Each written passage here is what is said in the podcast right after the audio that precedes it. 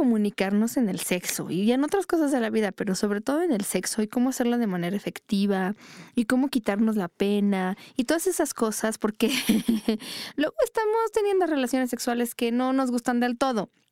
Hay mucho que decir al respecto y de eso vamos a hablar hoy. Quédense, esto es Sexópolis, se va a poner muy bueno.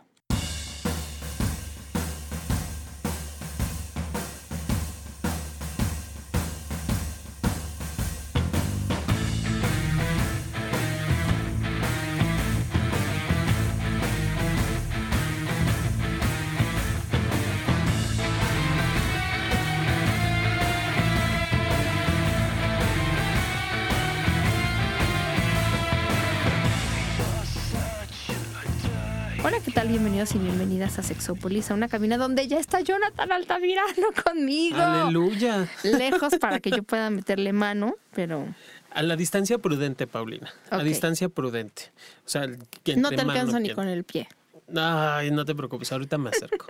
o hago que algo se acerque. Soy muy feliz de que estés aquí. Además, mi voz ya ha vuelto un poco. Yo no sé si la gente escuchó el podcast eh, que pusimos sobre el orgasmo, la ciencia del orgasmo, que además eh, yo sé que es mucho de ciencia, pero hay mucha gente que le parece interesante porque hablábamos de los tipos de orgasmo como en el, en el sentido de cuáles son los nervios que llevan, em, digamos, a eh, toda esta respuesta del orgasmo porque además por cada lugar del cuerpo es diferente. Y algo que decía Elisa, por ejemplo, de los hombres, es como la combinación, por ejemplo, de la estimulación prostática y de la estimulación del pene en conjunto, igual que pasa con las mujeres, con el clítoris y, la penetración, o ¿no? ya sea con dildo, juguete o dedos, eso va sumándole a la sensación orgásmica. Es muy interesante. Entonces, para que consideren explorar toda esa parte, sobre todo los hombres que, que, se permitan. Que se permitan eso, porque científicamente hablando, sí, sí suma a la parte de la sensación del orgasmo, hablamos de cosas que limitan el orgasmo. Eh, todo esto que es interesante, la verdad es que en la ciencia ya ha avanzado mucho en el estudio de la sexualidad humana. Hay muchas cosas que ya se sabían, pero las cosas que se van sabiendo poco a poco, de verdad, son súper, súper interesantes. Pero bueno, eh, justo en esa en ese podcast yo no tenía una voz eh, no tenía voz punto. Y ahora pues no es que yo esté ya 100% recuperada pero vamos muchísimo mejor. Ha sido una semana un tanto movida Muy para movida. las dos personas que están aquí que los quieren mucho y los extrañaban y yo extrañaba mucho a Jonathan. Yo también. Y el día de hoy vamos a hablar un poco hace mucho que no hablamos de cuestiones de pareja o cuestiones sexuales de pareja, ¿no? Em, a mí me encanta hablar del tema de pareja y creo que Jonathan es buenísimo también en este tema. Y la verdad es que sí, creo que hace falta. Hace falta porque además estaba yo leyendo, ay, no me acuerdo si era un libro o un artículo el otro día, pero eh, sí, era un, un artículo de un terapeuta que decía que, bueno, pues al final mucho de lo que ve con sus pacientes es que de repente están teniendo relaciones sexuales y cada uno por su lado está pensando en cosas diferentes, ¿no? Entonces ponía, por ejemplo, cosas en las que, ejemplos, podrían estar pensando los hombres o qué cosas que he visto en su consultorio, ¿no? De híjola, espero, espero durar lo suficiente porque este, no quiero que piense que yo no duro lo suficiente ay, ay, y, y, tendrá un orgasmo, espero que tenga un orgasmo, ¿cómo lo haré para saber si se viene o no se viene? ¿Y, y cuánto tiempo tendré que estar así? Y, y, si cambio de posición, ¿le gustará o no le gustará? Eh, ¿Cómo le hago para que, para que sienta rico o, o, o cómo le hago para aguantar? ¿O cómo le hago para decirle o para convencerla incluso de tener relaciones sexuales. En esto se refería a parejas que ya tenían tiempo juntos o juntas, en los que de repente todo este lenguaje que, que sí se ha estudiado ¿eh? a nivel científico, por lo menos en investigaciones cualitativas, de cómo te comunico yo que quiero tener relaciones sexuales. Entonces decía, por ejemplo, de uno de sus pacientes que de repente veía que su mujer, si su mujer se ponía la pijama de franela, esa de tres capas y se volteaba, quiere decir que a lo mejor esa noche no iban a tener acción. Pero pero bueno, todas estas cosas pasaban por la cabeza de los hombres y en las mujeres es más o menos por ahí, ¿no? ¿Cómo decirle que dure más? ¿Cómo decirle que ya cabe? ¿Cómo, ¿Cómo decirle que se venga, que tenga un orgasmo o que me espere o que no me espere? ¿Cómo decirle que quiero probar cosas nuevas, que me está lastimando, que le haga más a la derecha? Que se ponga condón. Que se ponga condón. Bueno, sí, eso desde el inicio, ¿no? Pero de verdad, entonces, un poco la conclusión de este terapeuta es, ¿realmente tenemos las relaciones sexuales que queremos y como las queremos? Y en el sentido en el que las queremos, porque nos quedamos con muchas cosas que quisiéramos decir y no decimos. O a lo mejor yo quiero tener relaciones sexuales y no lo digo. Y luego se avienta un, un discurso que a lo mejor no tiene tanto que ver con, con este asunto de... Tiene que ver de la comunicación, pero sí me, me quedó muy marcado porque además no es el único terapeuta que habla al respecto. Y él dice que nosotros escogemos una pareja, él se basa como mucho en una un tipo de terapia que se llama imago, pero bueno, él dice que escogemos una pareja eh, muchas veces de manera inconsciente que consideramos adecuada o buena para nosotros. Y esa pareja o esa eso que nosotros consideramos adecuado para nosotros o nosotras mismas está basada en una imagen, de ahí la palabra imago, que hemos creado con base en todas nuestras experiencias de la infancia. Y él sostiene, como algunos otros terapeutas, que esta selección de pareja que nosotros hacemos, de alguna manera sí está relacionada con las experiencias que hemos tenido en la vida y que la seleccionamos también por una razón. A veces tiene que ver con em, curar heridas de la infancia o, o con algo que, que está a lo mejor no resuelto o resuelto, pero que tiene que ver con eso y que esta selección y su relación con nuestras experiencias tiene cosas positivas y negativas, porque si de alguna manera esa persona nos trae cosas que, que, nosotros, que para nosotros eran importantes en la infancia, como sentir seguridad o protección y todo eso, puede ser bueno, pero que también en algunos momentos más bien abren una herida que nosotros no tenemos resuelta, ¿no? Y en esto me acuerdo mucho de un amigo que me decía que él había leído también en algún otro momento, que nosotros, cuando escogemos una pareja, y él me lo dijo así, ya después les pasaré el nombre del libro si me lo piden, pero decía, cuando alguien te gusta de, o sea, cuando alguien te gusta mucho, que tú dices, me gusta de 10, del 1 al 10, me gusta 10 esa persona. Que hay algunos terapeutas que te dicen, aléjate. Si alguien te gusta de 10, que cumple hacia el 10, al 100% todas tus expectativas, aléjate porque es una persona que seguramente va a activar en ti todas estas cuestiones, tanto positivas o negativas, relacionadas a tu experiencia y a tu vivencia. Como que algunos terapeutas dicen, nos da en esta herida y entonces repetimos, por ejemplo, hablaba de, de, a veces cuando se tratan de relaciones tóxicas y no positivas, como que repetimos muchas veces un patrón de conducta buscando que la persona nos quiera, como que nos ponga atención, ¿no? Cuando estamos con una persona que no nos pues no nos pone atención o no nos valora o nos agrede y entonces estamos constantemente ahí buscando que esa persona cambie, como diría Jonathan, que cambie el final de la película cuando ya sabemos que el Titanic se hunde.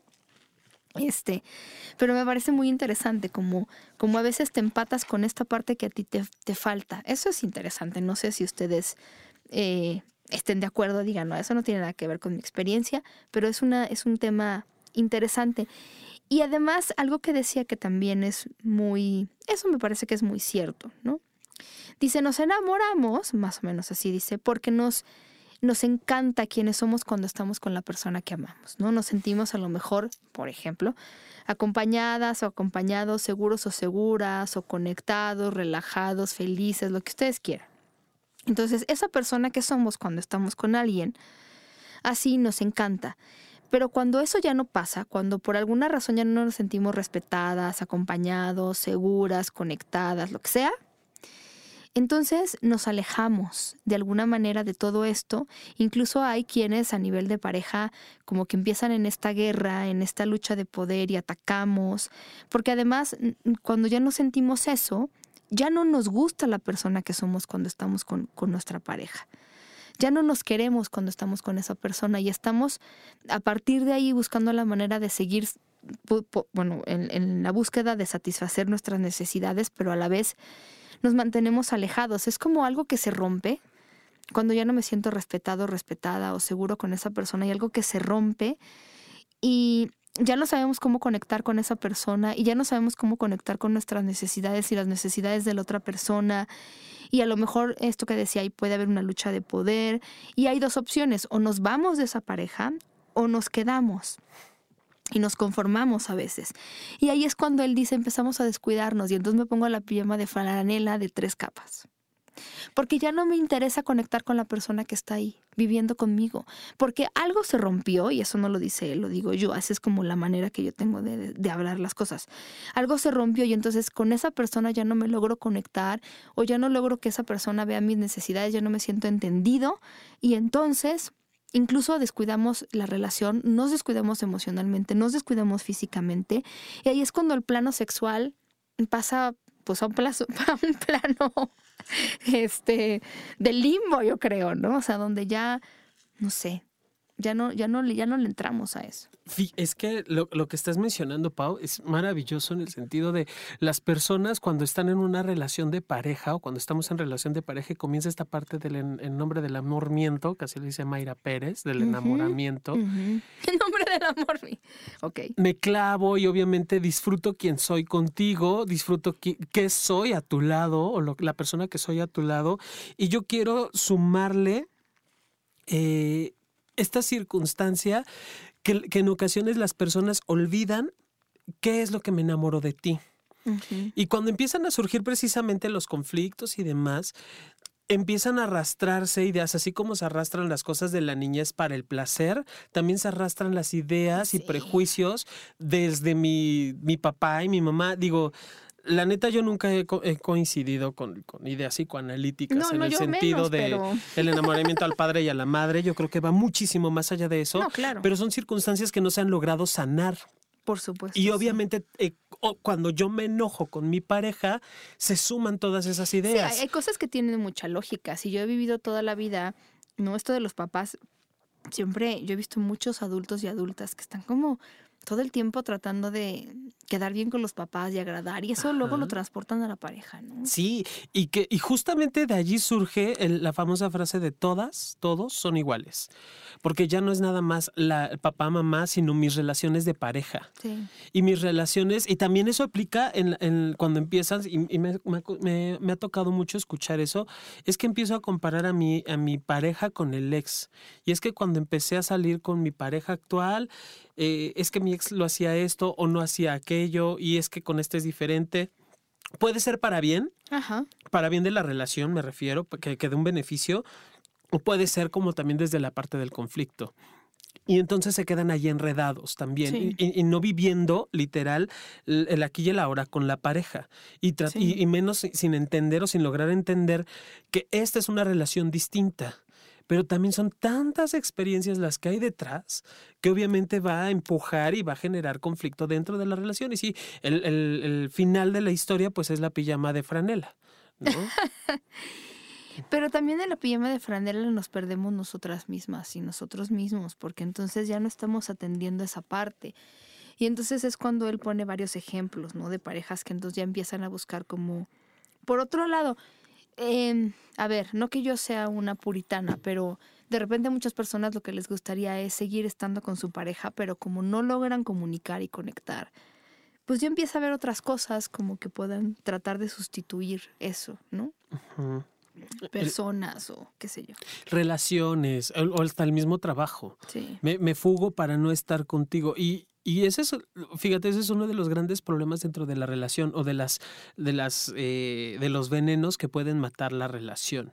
El que ni siquiera tengamos el tiempo para poder estar. No, cállate, y me fugo para no estar contigo y para no estar conmigo cuando estoy contigo. O sea, porque yo esa persona que soy cuando estoy contigo, ya lo decía muy bien Esther Perel, esta escritora mm, del libro eh, Mating in Captivity, a veces la infidelidad no tiene tanto que ver con alejarme de la pareja, sino alejarme de lo que yo soy o de lo que yo me he convertido en esa relación. Es como dejar esa persona que, que se construyó por las circunstancias a veces y, y escaparme y ser otra persona y buscar, por otro lado, poder ser alguien más y entonces escapar esas circunstancias en las que estoy. Y es, es tremendo, ¿no? Es tremendo porque además muchas de las cosas, yo siempre he dicho que y, seguramente si oyen el programa lo, lo saben, ¿no? Esto de nombre del amor miento, sí. Pero yo también creo que cualquier, siempre he dicho, cualquier idiota se enamora. Es decir, no necesitas tener conocimientos en nada para enamorarte, es algo que a través de las culturas y los tiempos se da. Pero, em, y bueno, el enamoramiento puede sostener mucho una relación el tiempo que dura. Acuérdense que el enamoramiento es una etapa nada más que dura unos meses por todos los cambios que hay, entonces después tiene que regresar el cuerpo como a su estado anterior. Pero em, lo que ya no nos enseñan es amar, es a comunicar, es a, pues a comprender, a, a, expresar lo que nosotros sentimos. Entonces se vuelven a veces en lugar de conversaciones, em, por ejemplo, muchas veces que nos dice alguien, nuestra pareja o alguien que, que quieren tener una conversación con nosotros y el tono pareciera serio, lo que hacemos es ponernos a la defensiva o nos da miedo porque entonces pensamos que, forzosamente tiene que ser algo malo y sentimos que nos tenemos que defender. La verdad es que en la relación de pareja, algo que no se puede perder, eh, bueno, y esto mucho lo decía el, el doctor Juan Luis Álvarez Gallú, este sexólogo que escribió un libro que se llama Sexoterapia Integral, bueno, la atracción intelectual, que tiene que ver con los intereses en común, la atracción afectiva, que es el interés por, por, el bienestar de la otra persona, que es el amor, y la atracción física. Y la atracción física no tiene que ver con que nosotros mantengamos un cuerpo perfecto, escultural o estereotípicamente lindo, sino realmente con mantener esta chispa y estas intenciones de seguir complaciéndonos en ese ámbito de lo físico, ¿no? Eh, entonces, bueno, mucho de lo, que, de lo que sucede es que no nos comunicamos. Por ejemplo, algo que, que él habla, digo, de todos los elementos que se que se tendrían que lograr para tener una buena relación de pareja, hay algo que se llama la actualización. Seguramente en este programa ya lo hemos hablado, pero que tiene que ver con poder platicar con la pareja frecuentemente de las cosas que a nosotros eh, nos, nos, están gustando de la relación, las que no y las que, las que quisiéramos cambiar. En ese sentido, esta actualización que tendría que hacerse por lo menos una vez al año, sería una revisión periódica sobre cómo me siento yo conmigo en esta relación, cómo me siento yo contigo en esta relación y cómo me siento con nuestra pareja. Y eso incluye poder hablar con la persona sobre las cosas que apreciamos, que nos gustan de la relación. Incluso el replanteamiento de tareas. Si son personas, una relación, por ejemplo, que convive, no necesariamente viviendo juntos o juntas, pero bueno, convive. Y entonces, ¿cómo nos vamos a replantear estas tareas? ¿Qué cosas de las que estamos haciendo no nos gustan? Sobre todo si hay hijos, ¿no? Oye, a mí, este, me está tocando mucho ayudar a los hijos o a las hijas con la tarea y entonces me gustaría que ahora pudieras tú ayudarme en eso, o qué sé yo. Eh, planear también incluye esta, esta conversación, además de los momentos de apreciación y las tareas, planear los buenos momentos a futuro. Incluye también el poder decir, a ver, mm, este año qué nos gustaría hacer, unas vacaciones o estos seis meses, o, o, cómo le podríamos hacer para salir más nosotros dos, si es que tenemos hijos, cómo le podemos hacer para que los hijos y las hijas puedan quedar encargados con alguien, pero esta planeación de buenos momentos que en las relaciones en las que empieza y el enamoramiento y todo esto, pues se da de manera muy sencilla, porque ahí casi no hay nada negativo, las tareas casi pues, son muy fáciles de dividir, y, el planear buenos momentos se da básicamente de manera natural, pero la verdad es que conforme la relación va avanzando, a veces la rutina nos absorbe y se nos olvida encontrar esos buenos momentos y a veces hay que de verdad planearlos. O sea, que sí sigan siendo momentos en los que pueda haber cierta, eh, ¿cómo diría? Como, eh, pues sí, no, no que todo sea planeado y rígido, sino más natural, pues, pero que sí haya, haya la intención de, por ejemplo, un viernes de cada mes, este, un viernes cada 15 días o un sábado, lo que sea, tener ese momento, ¿no? Que aquí hay, hay, investigaciones, no sé si tengas incluso el dato, Pau, hay investigaciones que hablan de que alrededor de los siete años del matrimonio es cuando ¡fum! se da un bajón terrible. Claro. Y si nos vamos a, a, al, al tiempo de la pareja, salud, si nos vamos al tiempo Gracias. de la pareja, pues es esta edad cuando los niños cambian de preescolar a escolares, ¿no? Y obviamente la, la rutina académica del niño cambia y demanda diferente. Ya no es lo mismo eh, el niño que todavía le puedes comprar el dulce y la paleta y las bolitas de, plastilina, al niño que ya requiere la, literal, la cartulina o el cartoncillo el domingo, el lunes en la, en la mañana. Entonces, estas circunstancias, que es lo que mencionas precisamente, es lo que dificulta a veces ya el encuentro en la relación de pareja. Y justo cuando aparecen estas crisis es cuando más tendría, quiero entrecomillar. O el perro, también el perro cuenta, si el perro se enferma y hay que llevarlo al veterinario. Perdón, me estoy que Hoy termino casi con un perro hecho taxidermia. Preparado para taxidermia. no, no, no mates a mi sobrino, por favor. No, luego te cuento. Pero bueno, ese es paréntesis. Sí, entran todos estos conflictos y obviamente eso da un, un vuelco a la relación de pareja. Y es aquí cuando, ok, quizá no tengamos, quiero entrecomillar de nuevo, el tiempo cada, cada seis meses de sentarnos a actualizarnos, pero sí tiene que ser, se tiene que dar. Ahora, hay que buscar, en ese sentido literal, consejo de, de, de, de revista de corazón, Procura que no sean fechas importantes o significativas. Por ejemplo, Navidad, Año Nuevo, este 14 de febrero, por dar algunas fechas, ¿no? Porque al final eh, pueden ser fechas que, que, si no estoy de acuerdo con lo que dicen, o se llegan a, a propuestas muy, muy dolorosas que ya la relación de pareja no da, suelen ser como suelen ser muy impactantes. Entonces, buscar un momento que tampoco sea la fecha de aniversario de boda, este, que sean fechas, no sé, en algún domingo de, enero, por ejemplo, o en algún domingo de, de, mayo, de julio, que no sea como en esta fecha en particular, porque... Y sí que sea flexible, porque obviamente si estamos llegando a este punto de ni siquiera podernos poner de acuerdo para platicar, pues implica que tenemos que hacerlo. Y tiene que ser pero no buscar de que el, el, o el famoso pretexto de que eh, todos los viernes llegas tarde y entonces como estoy enojada o estoy enojado, hablemos ahorita. 11 de la noche, llegas ebrio, bueno, llegas medio con unas copas encima, porque la junta con los, eh, con los extranjeros estuvo pesada híjole, allí también es como seamos prudentes en el otro y por el otro y por la, por la misma relación. Quizá mi propia ansiedad sí me obliga, quiero entrecomillar, a solicitar que te quedes a la plática, pero no se va a solucionar nada desde el enojo. ¿no? Es, el, hay que estar como muy claros y muy conscientes de lo que estoy sintiendo y si estoy preparado o preparado para hacerlo. Exacto, exactamente.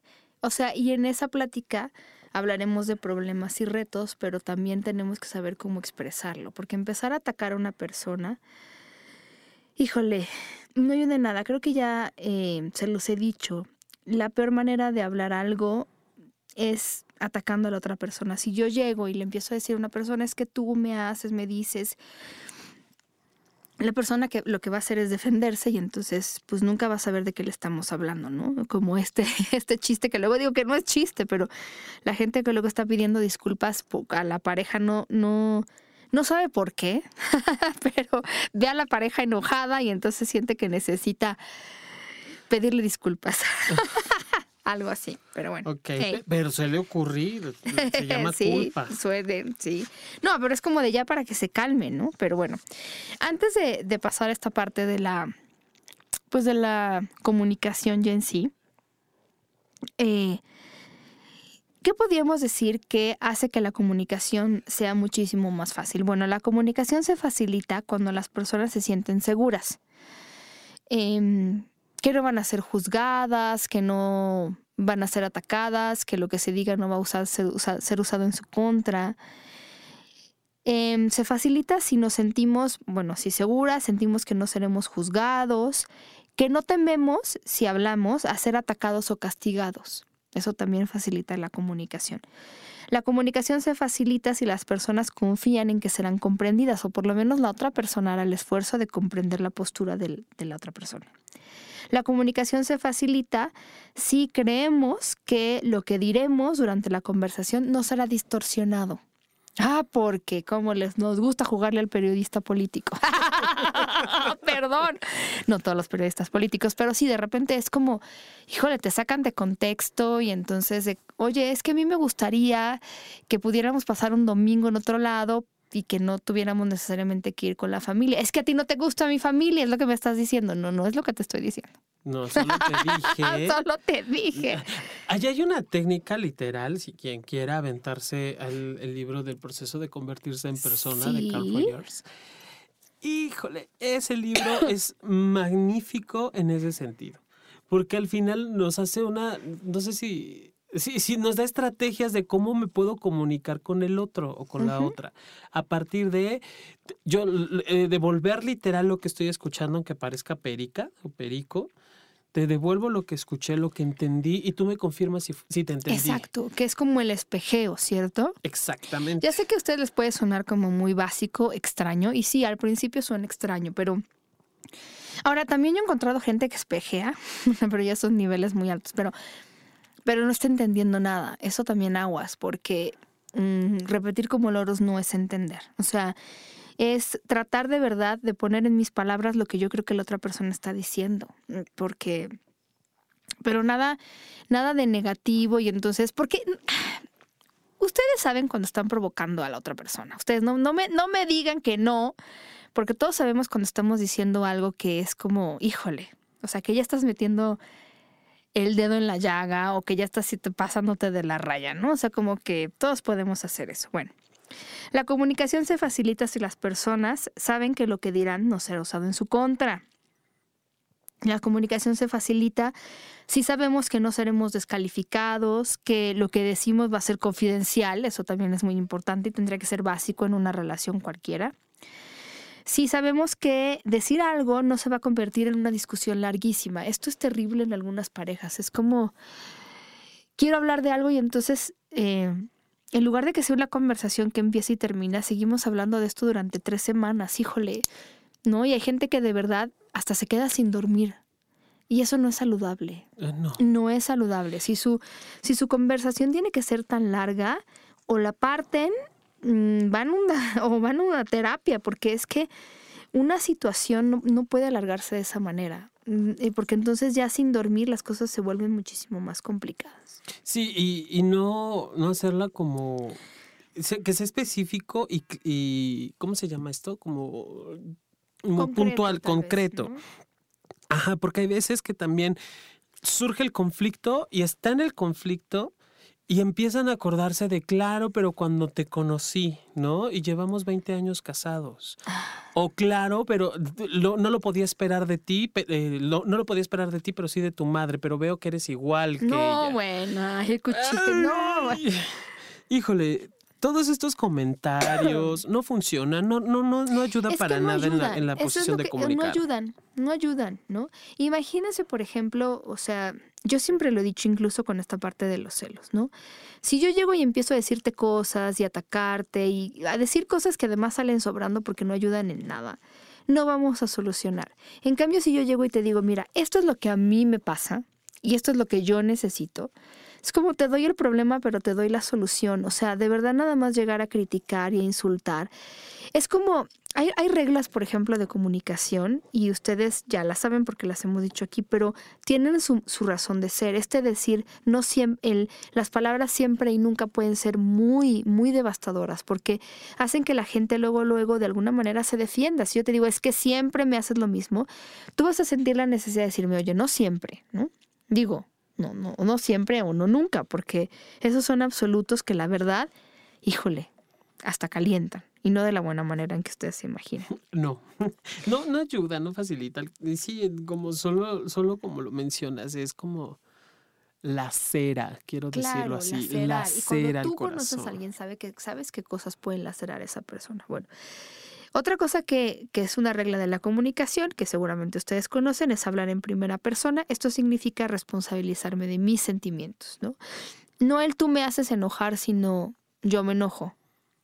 Y eso también es, es, para, es, es benéfico para ambas partes. Tanto yo me responsabilizo de lo que estoy sintiendo, como la manera en la que te lo estoy diciendo ya tiene otro sentido.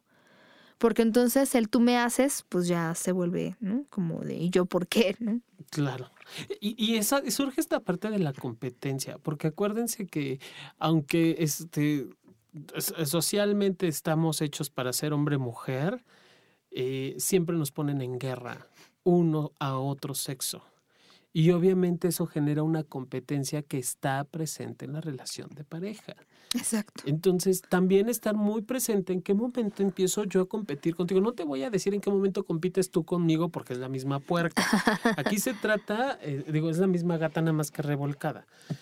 Aquí se trata de aprender a hacerme responsable, ¿no? Aunque ya, ya, ya sé que hemos escuchado un millón de veces desde la adolescencia esa palabra, pero sí se trata de, de hacerme responsable de lo que yo estoy haciendo y de lo que estoy viendo contigo. Y Exactamente. a partir de allí nos acomodamos y otras cosas surgirán. Sí, exactamente.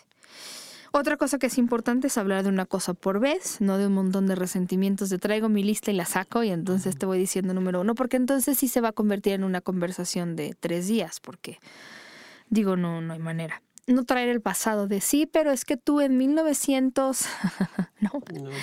en el en 1901, qué cosas. Porque la verdad es que sí traer el pasado, además cuando se trata de temas ya cerrados, híjola, solamente es como diría Jonathan Lacerar. Si yo cometí un error y tú le estás, bueno, pero ¿por qué lo hiciste? Bueno, pues me equivoqué, pero porque, o sea, a veces es como no sé cómo decirlo, pues ya se cayó el tazón de azúcar, pues ya, ¿no? Pero es que tú tiraste el tazón, pues ya, ¿qué más puedo decir?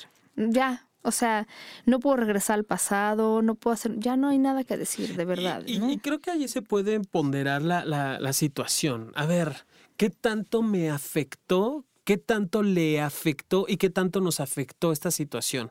Y hay que ser como muy objetivos.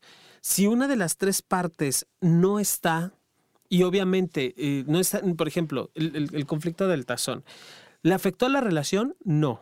¿Me afectó a mí? Sí. ¿Le afectó a mi pareja? No. Entonces hay dos partes que no están siendo afectadas, quiero entrecomillar. Que lo que afecta es el- la discusión constante acerca del tazón, Exacto. no el hecho. Sí, el hecho ya pasó y por más terrible que haya sido, eh, pues ya no hay mucho que hacer, ¿no? Este, pero la verdad es que sí, como dice Jonathan, lo que está afectando más bien ya es, pues es que qué más puedes decir al respecto, ¿no? Pues ya no hay nada que decir, ¿no? Como ya pedí disculpas, ya estoy cambiando las cosas, pero ya no hay nada más, ¿no?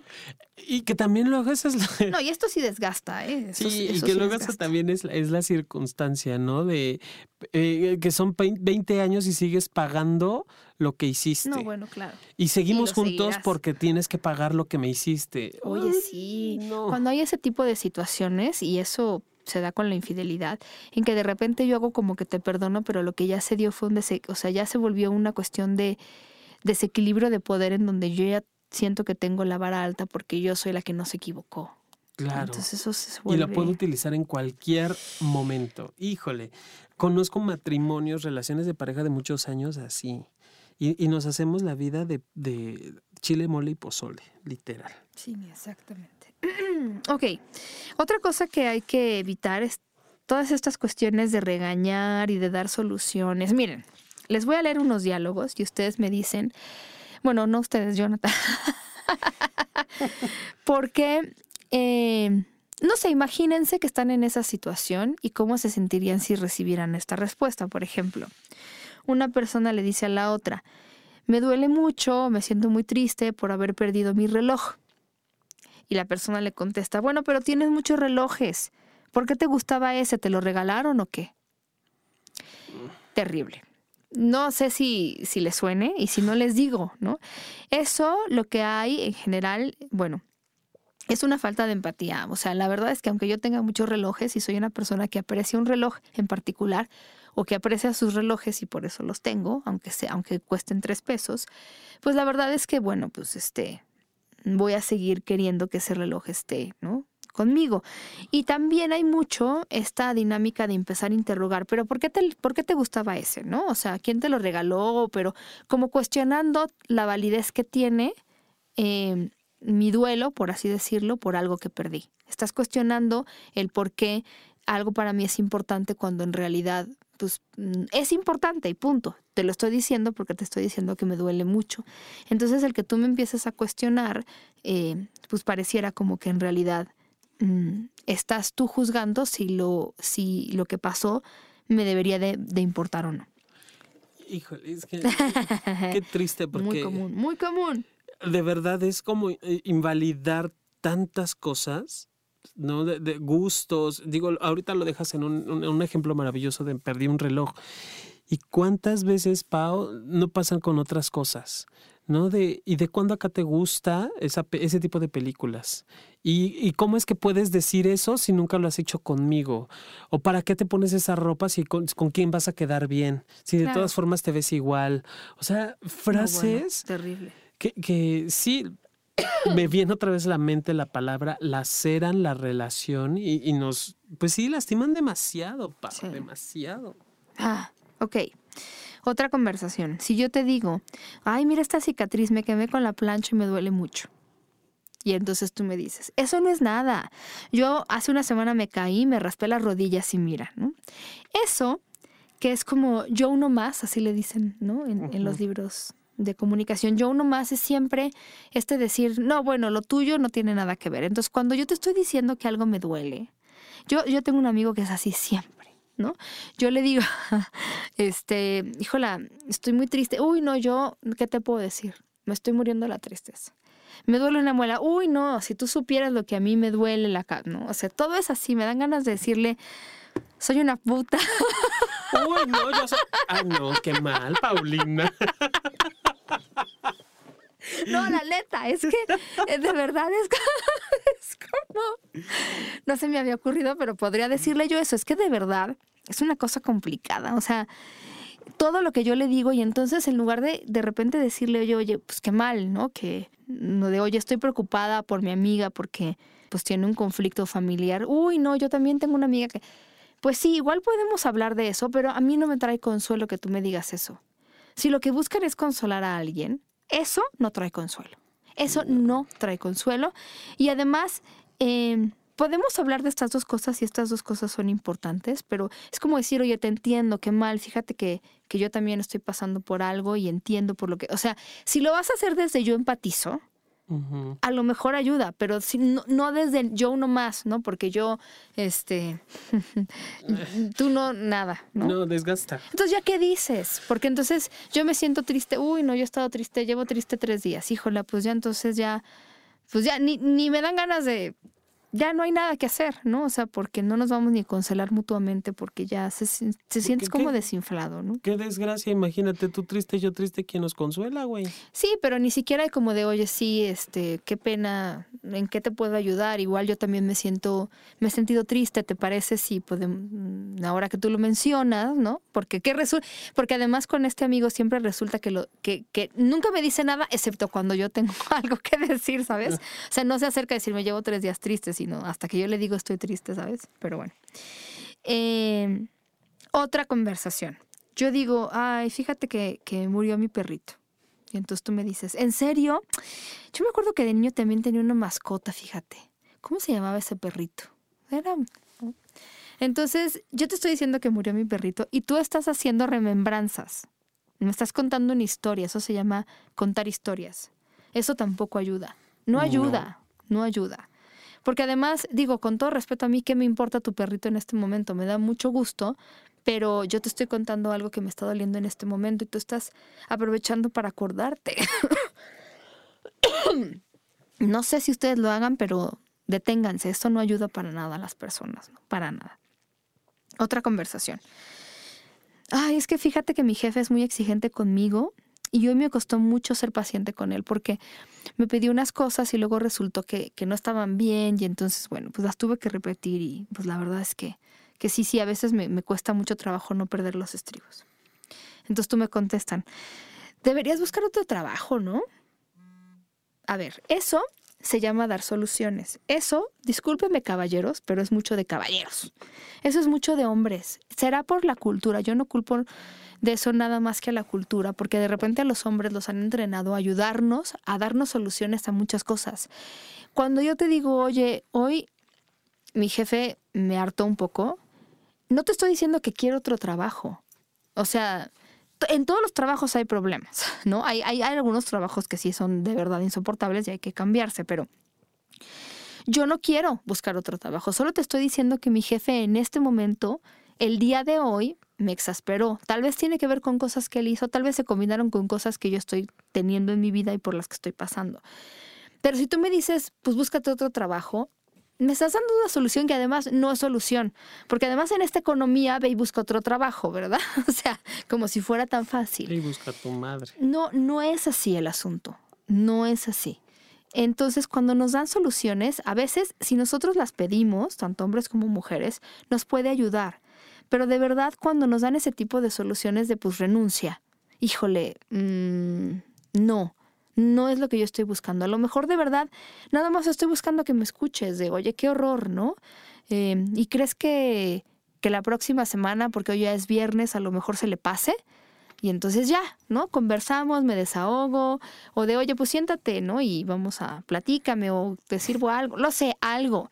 Pero renuncia a tu trabajo es como de, ok, no, no era lo que yo.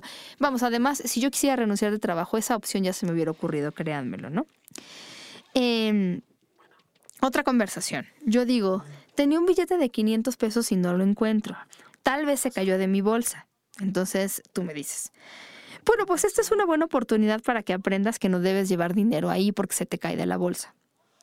Otra cosa que no funciona, esto de los regaños, creo que yo ya se los he dicho varias veces y con varios ejemplos. Cuando nosotros hablamos de un problema y la otra persona busca la oportunidad o encuentra la oportunidad para volverlo como un regaño o este es un momento para que tú aprendas una lección de vida, la verdad es que no nos ayudan a sentirnos mejor, al contrario, me siento peor, porque no solo ya perdí los 500 pesos, sino que me está regañando por haberlos traído de la bolsa y que no se me hubiera ocurrido que se me podían caer de la bolsa. Los regaños no ayudan. ¿No? Entonces, de, pues tenía un billete de 500. Además, a todo mundo se le puede caer el billete de la, de la bolsa, pues, ¿no? O no encontrar las llaves o qué sé yo. Entonces, si me lo vas a hacer como una lección de vida, pues la verdad es que no es una buena oportunidad. Creo que además, si yo perdí 500 pesos que traía en la bolsa, creo que ya me puedo yo dar cuenta de que la próxima vez no los voy a meter en la bolsa, no me lo tienes que decir, pero bueno. Otra conversación. Yo te digo, mi hija acaba de entrar a la primaria, me preocupa porque me han dicho que el primer año es difícil. Entonces tú me dices, esa etapa no es tan difícil, te dijeron mal, tercero es más difícil. Entonces, esta parte de corregir tampoco ayuda a gran cosa. Entonces, a lo mejor yo podría decirle, oye, mira, no te preocupes, porque yo tengo entendido que la primera etapa, pues sí, podría ser difícil, entiendo tu preocupación porque está entrando apenas a la primaria, pero yo he oído que hay que hay otras etapas que también son complicadas. Tampoco me sirve que me digas que la tercera es más difícil porque ahora voy a estar preocupada por la primera y la tercera, pero bueno, de alguna manera empatizar con la preocupación de otra persona también es importante. Que, que allí en ese, en ese punto, el, anular la experiencia, porque va por allí. Exacto. Y... Como en la siguiente que te voy a leer. Hoy tuve un día de mucho estrés, estoy preocupada por todo lo que tengo que hacer. Entonces tú me dices, mañana será otro día. Entonces anulas. Porque lo que me estás diciendo es como de, te estoy descalificando. De verdad, eso es una manera de descalificar. Y que creo que ya lo habíamos hablado en algún otro momento de la historia aquí. La anulación, la descalificación son de las, de las agresiones o la violencia, del, tipo de violencia más fuerte que puede existir. ¿no? Porque es completamente deja de existir lo que tú vives. No me interesa. Ni siquiera, ni siquiera es voltear a verla a ver, mañana es otro día, espérame, te estoy diciendo, te estoy compartiendo algo. Y que, y que puede resultar también, que nos puede afectar. Es como de casi cállate y vete a dormir. O lo que tú tienes que, exacto, lo que tú tienes que decirme aquí no importa. Sí. O esta, me da mucho miedo aprender a usar una computadora a mi edad. Entonces tú me dices, no tienes por qué tener miedo, solo un aparato. Eso no saben cómo lo he oído. Y también están ahí anulando una experiencia. El de no tienes por qué tener miedo, bueno, ok, porque para ti tú creciste con una computadora o tú no creciste con una computadora pero la sabes usar y para ti tu miedo, mi miedo es absurdo, para mí no lo es. Claro. Para mí es muy real. Entonces eso aplíquenlo a lo que ustedes quieran. Eh, o el otro regaño, ¿no? De le presté mil pesos a Ricardo y no creo que me pague, estoy preocupado. Eso te pasa por andar de confiado. O sea, otro regaño. Bueno, pero son cosas que sí nos gustaría decirles, porque si ustedes tienen esa costumbre, miren, la comunicación se da en todos los niveles. No esperen que yo eh, pueda acercarme a una pareja, hablarle de mis fantasías sexuales, cuando cada que yo le hablo de otras cosas pasan estas, este tipo de situaciones. Me siento eh, descalificado, me siento agredida, me siento poco valorado. Entonces, mm, si ese canal de comunicación no se abre y no se empatiza, no hay manera de que podamos hablar de otras cosas. La sexualidad nos pone en situaciones vulnerables. O sea, cuando yo, si yo propongo hacer algo a nivel de, a nivel sexual, y tú me dices que es ridículo, que es malo, que es feo y que estoy loca, créeme que no me vuelvo a acercar a pedirte absolutamente nada. Entonces, de ahí se van a desprender muchísimas cosas. Si yo estoy viendo que tú eres una persona con la cual yo puedo llegar y decirte algo que me preocupa, me vas a escuchar, me vas a entender y no te vas a burlar y vas a respetar, es mucho más fácil que yo te cuente cosas más íntimas de mí. Claro. Hablando, por ejemplo, de la sexualidad. Pero si me juzgas para cosas tan sencillas como el día a día y las situaciones, imagínate si yo te voy a proponer algo, ¿no? Jamás. Jamás. Híjole, es que al, final eso es lo que da la apertura. Ahora también el, es que también la, anulación constante o el no, no, no, no, no, sumándola a esto que decías, ¿no? de la locura y el ser juzgado y el criticar y demás gustos eróticos y, otras circunstancias, si le sumas el no, no, no, no, también hace, eh, tiene exactamente el mismo efecto. ¿Para qué te digo si al final es no? Miren, si quieren hablar de cualquier cosa, pero también en el ámbito sexual, empiecen con algo positivo. Porque no es. ¿Cómo se llaman las empresas cuando te llaman y te dicen como tu evaluación, ¿no? De las cosas. O sea, no es una evaluación laboral. Empiecen con algo positivo, desempeño. Oye, me encantó lo que pasó anoche. Mucha gente, muchos terapeutas y expertos en el tema recomiendan que no sea después del sexo, que sea en algún otro momento, pero empiecen por algo positivo. Puede ser un mensaje de texto. Si tanto les corta ver a la persona en la cara, manden un mensaje de texto tipo así, me encantó lo que pasó anoche, me encantó específicamente esto y me encantaría repetirlo. Y entonces esperen a que se vuelva una conversación como de, ah, sí, ¿y qué más te gustó? O a mí también me gustó. Y entonces empezar por ahí. Y em, si quieren proponer, poder, pero ya es diferente proponer desde el ya mm, abrí la puerta a esta conversación diciendo algo bonito. A todo mundo nos gusta. Escojan solo un tema de conversación. No, es que mi pareja no sabe hacer esto, esto lo hace mal, esto no me gusta. Escojan uno. Porque si no, de verdad va a aparecer una este, evaluación de desempeño, ¿no? Esto que estabas diciendo. Evaluación de desempeño. ok. Em, también podemos empezar por preguntar. Oye, ¿y a ti qué te gustó? Oye, ¿te gustó lo que pasó ayer? ¿Te gustó X que hice ayer? ¿Qué te gustaría que hiciéramos más? ¿No? ¿Alguna otra cosa que te gustaría? ¿Alguna cosa que imagines? A ver, por ejemplo, alguna fantasía, le pues digo, depende de cómo se da la conversación, pero a lo mejor fantasías, de verdad. Yo sé que es muy de esta época, pero si no lo pueden hacer cara a cara porque les empieza a dar pena, empiecen por el texto. Yo siempre he dicho que la comunicación sexual en las parejas es como la comunicación que se da con los hijos a nivel de cualquier otro tema, sobre todo el tema de la sexualidad. Siempre la primera vez es muy difícil, pero no hay de otra más que lanzarse, ya se los he dicho, es como aventarse de un trampolín. Uno no lo puede hacer. Si es un trampolín de tres metros, no lo puedes hacer metro por metro. O te avientas o no te avientas.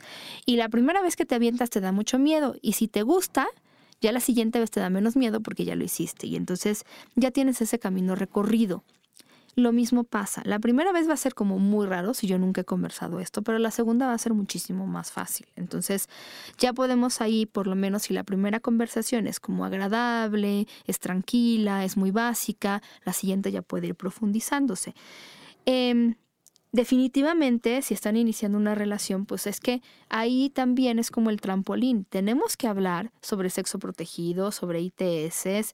Incluso hay gente que sí se aventura a preguntar, ¿y a ti qué te gusta que te hagan en la cama? Esa a lo mejor no sé qué, de qué generación nos están escuchando en la vida, pero ya se usa que se pregunte eso, ¿eh? Ya se usa. Sí, pero... Ya no es raro que alguien le pregunte algo, ¿y a ti qué te gusta? Ya no es raro. Si vas a, preguntar o te preguntan eso, por favor no respondas pues de todo. Ay, por favor, sí. No, porque te dice, preguntas, bueno, ¿y a ti qué te late, qué te gusta, qué quieres? Ah, pues de todo. De todo. ¿qué es todo? Si te mete un palo de escoba, ¿no es cierto? Güey, con un mango en la cama, ¿cómo no? Pero un mango de, de escoba, hija. Claro, eso es muy importante y ese es un punto al que iba ahorita. Para poder saber cómo comunicarse, también tienes que hacer una revisión de qué cosas te gustan. A ver, ¿qué cosas me gusta hacer? ¿Qué cosas me gusta que me hagan y qué cosas me gusta hacer? ¿Qué cosas me gustaría intentar? ¿Qué fantasías, si es que tengo fantasías, tengo y cuáles serían y, cuáles quiero realizar, porque no todas se van a realizar. O a lo mejor qué escenas de películas o qué escenarios me gustaría recrear, ¿no? ¿Cuáles son mis límites? ¿Cuáles son los lugares a los que no me gustaría llegar? ¿Cuáles son los lugares donde no me gusta ser tocado o tocada? Acuérdense, los límites no significa que no se puedan ir moviendo, pero hoy por hoy sí tengo que saber dónde están mis límites. Si el día de mañana los muevo, muy bien, lo que ustedes quieran, pero ahorita estos son mis límites. ¿Cuáles son las cosas que no harían? Yo incluso les daría una tarea, porque cuando hemos hablado de pareja, les hemos dicho que pongan en tres columnas lo esencial en una columna, lo importante en otra columna y lo accesorio.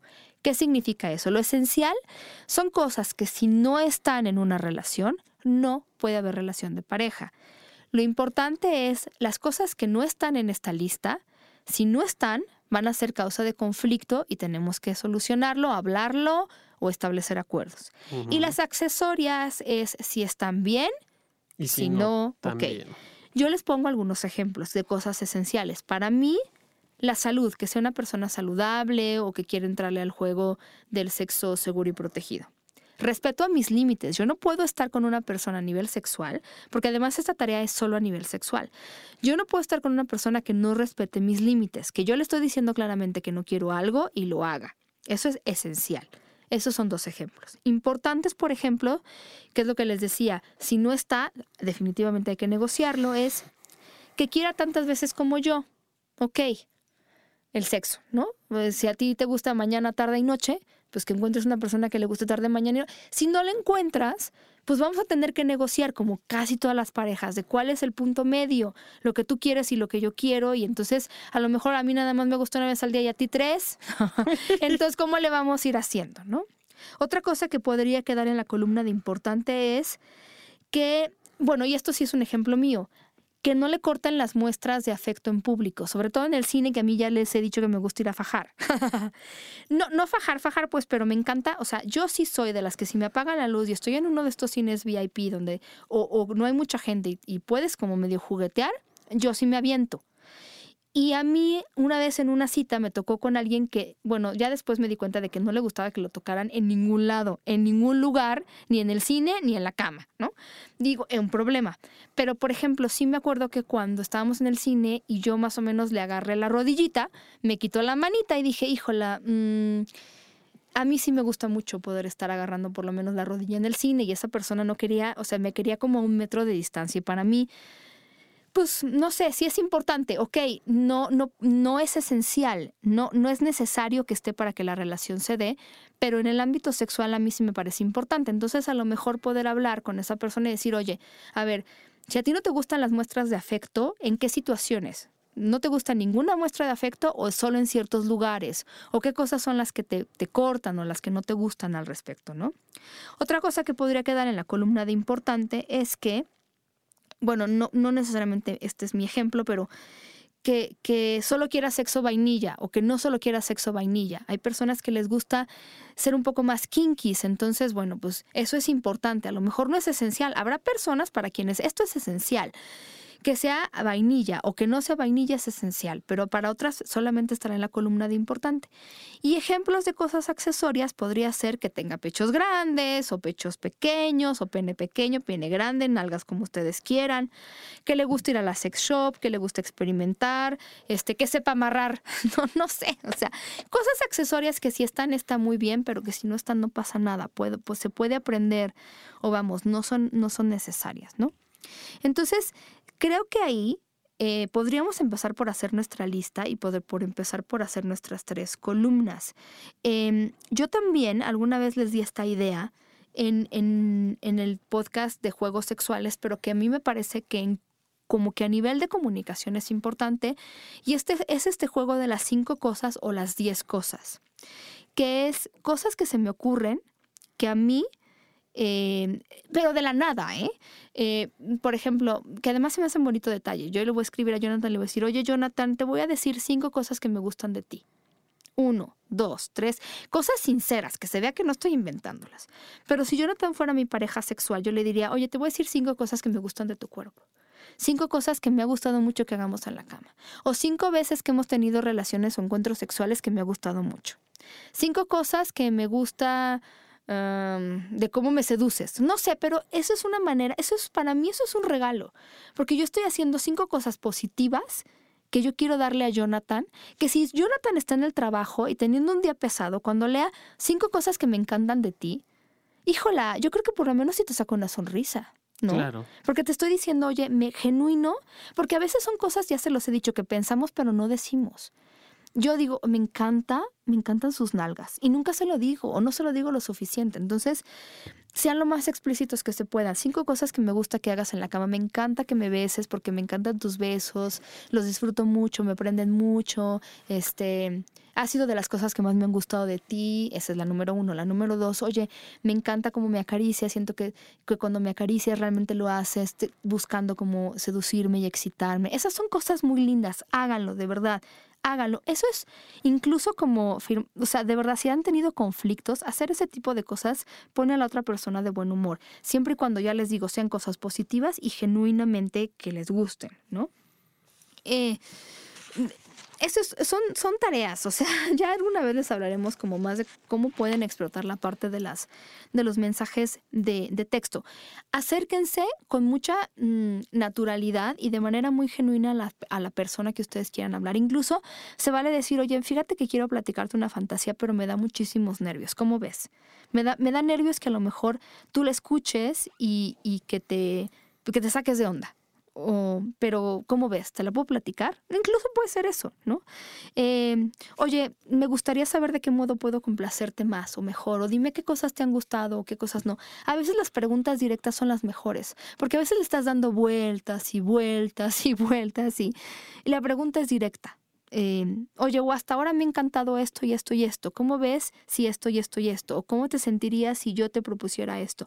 ¿O te gustaría en algún momento esto? ¿O qué te gusta de mí? ¿O qué te gusta de las cosas que yo te he hecho? Dime, es más, estamos a principio de año, dime cinco cosas que te gustaría hacer conmigo. Y para eso siempre les recomendamos que ahora ya volví a bajar esta aplicación que se llama Kindu, que es gratuita. Eh, digo, ya es obvio cuando digo que es gratuita que no nos pagan por, por anunciarla, pero ahora Kindu, bueno, siempre se está como actualizando, pero lo que tiene Kindu es que es una aplicación, Kindu con cada kilo.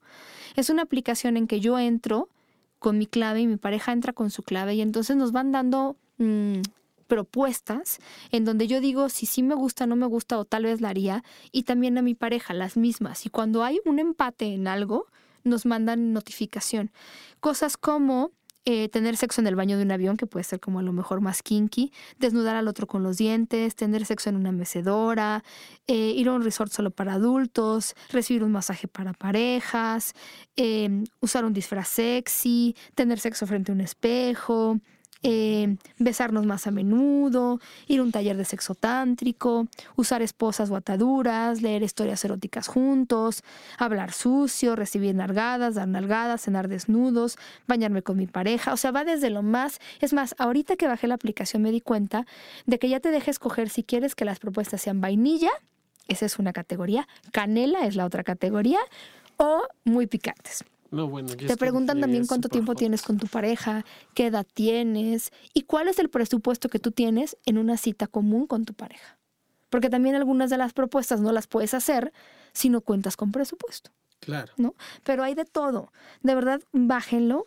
Em, porque hay muchas, muchas, tener sexo en las escaleras, usar la ropa interior del otro, nadar desnudos, ir a una sex shop, despertar al otro con sexo oral en la mañana, ¿qué les puedo decir? Hay muchas cosas. Entonces, si de plano les da muchísima pena, em, pues busquen aplicaciones como esta, porque no es la única. Hay muchas aplicaciones, algunas tienen dados sexuales que, que tú tiras como los dados virtualmente y entonces te sale una parte del cuerpo y qué puedes hacer con esa parte del cuerpo, ¿no? Que esas también son dados que venden en la sex shop, pero no tienes que ir a comprarlos. O sea, el día de hoy con lo que tienes, si tienes un teléfono inteligente, lo puedes hacer. Y si no, pues escribe en papelitos lo que te gustaría hacer, intercámbialos y váyanlo sacando. O sea, no hay... Un teléfono no puede ser más inteligente que tú. Claro. Se llama creatividad. Me encantó. Me encantó, mi querido John. Pues se nos acaba el tiempo, se nos acabó. Como Gracias. siempre, rapidísimo, por. Dios. Esperemos que les haya servido algunas de estas cosas. Ya después hablaremos más de comunicación sexual porque hay mucho que decir. Pero se llevan esa tarea por lo pronto y mm, pues analicen qué cosas están haciendo que podrían cambiar en el ámbito de la comunicación para que entonces su pareja ya en, el ámbito sexual pueda sentirse mejor para comunicar cosas y ustedes también. Nosotros nos escuchamos la próxima semana. Les deseamos lo mejor, que se porten mal, que se cuiden bien, que nos sigan en Twitter eh, eh, como arroba sexpaumillán y arroba sexólogo-yaco. Yo también ya tengo Instagram. Estoy como sexpaulina millán, entonces si quieren seguirme con mucho gusto. Eh, y pues eh, entren a la, a, la, a la página de Estudio Cuarto del Fondo, Estudio Cuarto Fondo estudiocuartofondo.com, a la página del Instituto Mexicano de Sexología, www.imesex.edu.mx y a la de Sexualidad Sí. Perfecto. Que están en Facebook también escuchando. ustedes, ¿no? Sí, sí estamos ahí en Facebook Y en en Twitter. Twitter, este, ar- como arroba sexología-bajo, sí. Ahí estamos también para que nos busques, consultas, talleres, diplomados, cursos y demás cosas. Les mando un gran beso y pórtense mal, cuídense bien y hasta la próxima. Mua. Time flies by when the night is young. Daylight shines on an undisclosed location. Location. Bloodshot eyes looking for the sun. Paradise delivered, and we call it a vacation. Vacation.